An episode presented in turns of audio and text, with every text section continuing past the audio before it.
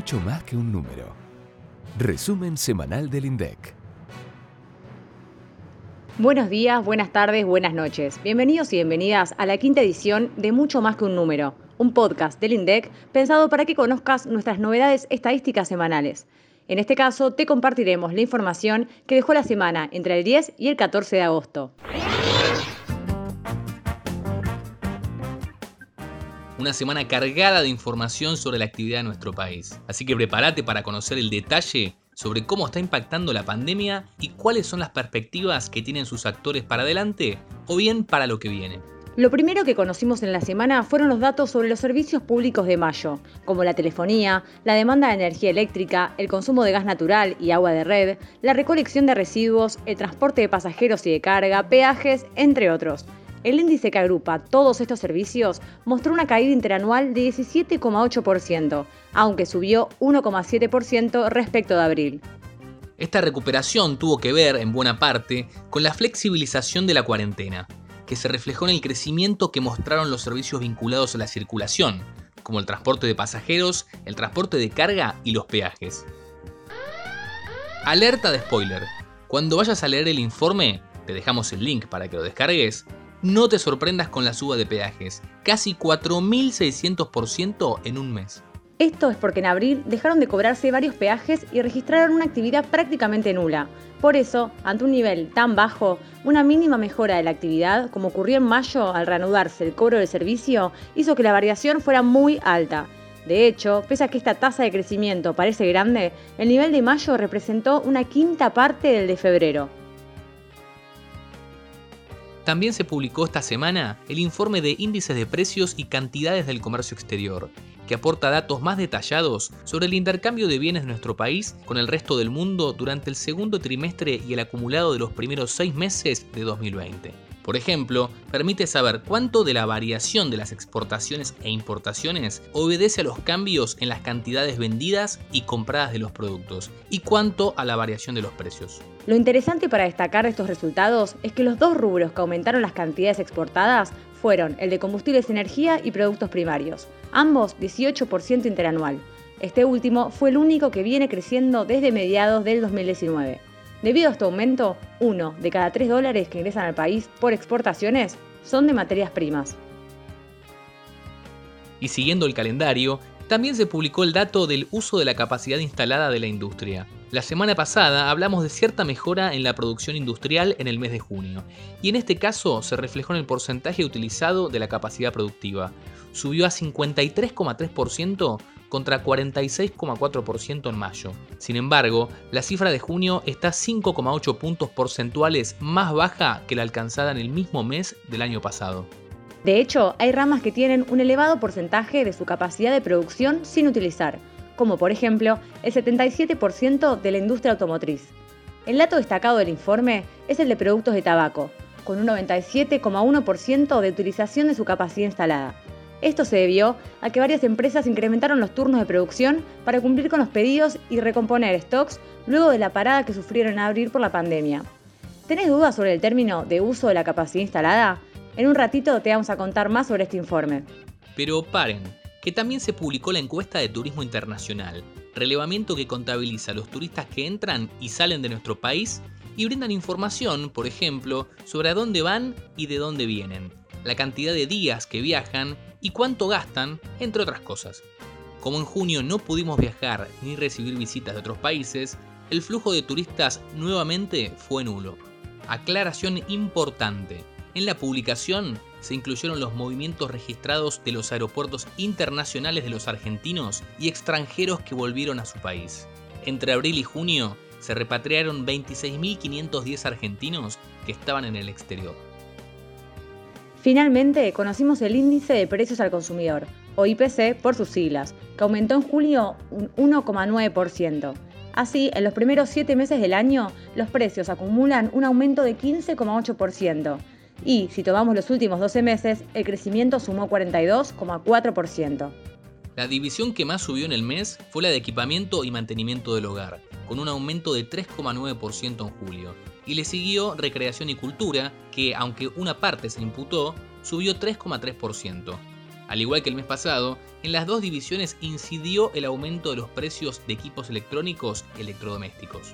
En el otro extremo, las divisiones que menos aumentaron en julio fueron la de comunicación, que subió 0,7%, y la de educación, que se mantuvo prácticamente sin cambios respecto del mes pasado.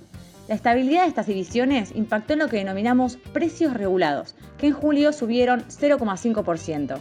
Esta categoría agrupa a los bienes y servicios cuyos precios están acordados por el gobierno o tienen un alto componente impositivo, y es la categoría que menos subió en el año. En los primeros 7 meses acumula una suba de 5,7%. En sintonía con los datos que estuvimos describiendo, llegan los resultados de la encuesta especial de COVID-19 de comercios de julio. Como todos los informes, que se publican a las 16 para cumplir con la simultaneidad en la difusión de la información con todos los usuarios, en la descripción vamos a compartir el enlace una vez que esté disponible en nuestra página web. Estén atentos.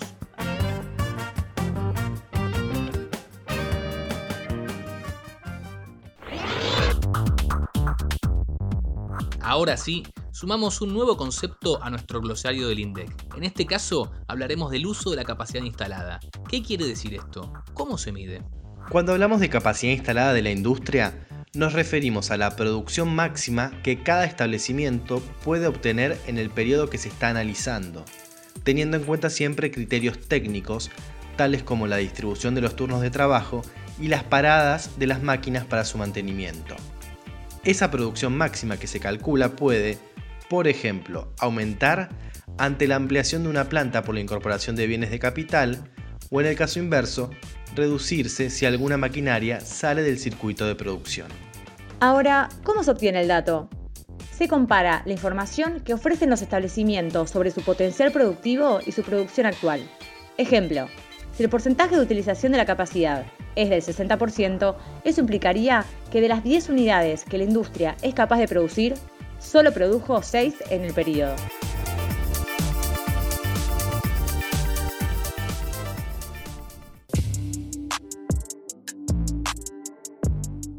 Efemérides. El 9 de agosto es el Día Nacional de Educación Especial. ¿Sabías que entre la población con dificultad de 6 a 14 años que asiste a educación común, el 75,1% cursa actualmente el nivel inicial o primario? Y entre la población de 15 a 29 años, el 63,7% cursa el nivel secundario. Los datos más recientes están disponibles en el Estudio Nacional sobre el perfil de las personas con discapacidad. Te dejamos el enlace en el comentario del capítulo para que lo consultes cuando quieras. Ah, felicitamos a dos de las usinas de conocimiento más importantes de nuestro país. La Universidad de Buenos Aires y la Universidad Nacional de La Plata anotaron un nuevo aniversario desde su fundación. La UBA está en camino al bicentenario, tras ser fundada un 12 de agosto de 1821, y la Universidad Nacional de La Plata va por sus jóvenes 115 años.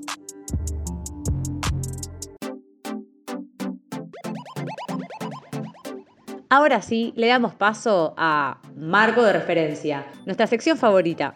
Les agradecemos a todas y a todos los que nos mandan mensajes al 11 32 06 7010 para acercarnos preguntas cada vez más interesantes, así que sigan mandándonos audios. Marco, bienvenido nuevamente. ¿Te parece que escuchemos a nuestros oyentes?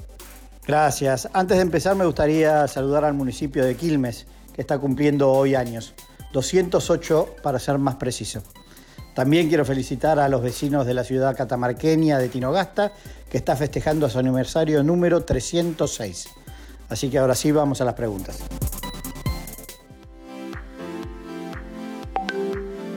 La pregunta es acerca de la educación en el país, la diferencia entre la pública y la privada, para poder calificar la desigualdad de académica y de oportunidades para eso formulo las siguientes preguntas. ¿Qué porcentaje de los estudiantes logran terminar su carrera?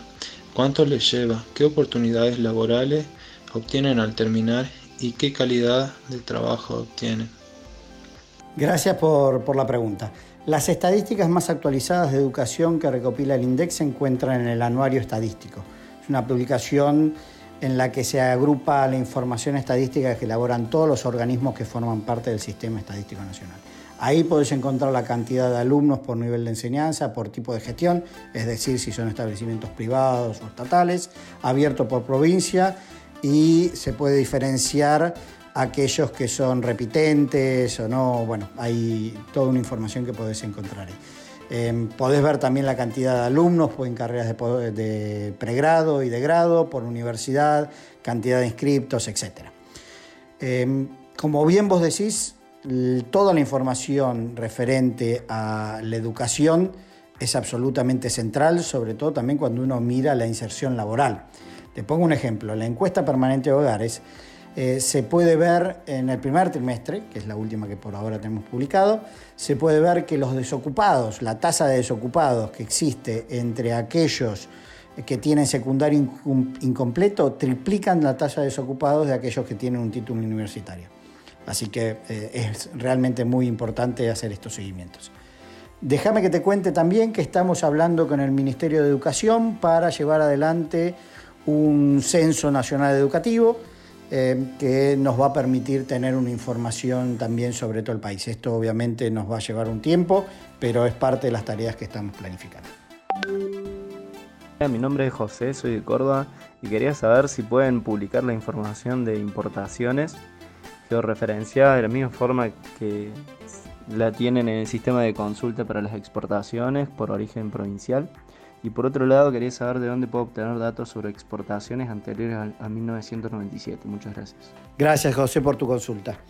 Ante todo te comento que en la sección de intercambio comercial argentino vas a poder encontrar al final de la página el acceso a las series históricas de comercio de bienes con los datos de exportaciones que están mensuales desde enero de 1990. Te estoy dejando en la descripción del podcast el link para que puedas entrar y bajar los archivos de forma directa. Por el otro lado, te cuento que hace pocas semanas renovamos el sistema de consultas de comercio exterior de bienes. Es un desarrollo muy amigable en el que vas a encontrar una pestaña que dice socios comerciales, que te lleva a un mapa donde vas a poder seleccionar los distintos países y ver por año qué productos importamos de cada uno de ellos. Finalmente también te podés contactar con el equipo de trabajos especiales del INDEC al correo electrónico trabajosespeciales.indec.com.ar para que te puedan ayudar en la realización de un procesamiento a medida sobre los datos de importaciones que estás necesitando. Y vamos a tomar nota de tu pedido sobre la georreferenciación de lo que compramos al mundo para poder sumarlo al sistema de visualización que te comentaba. Muchas gracias.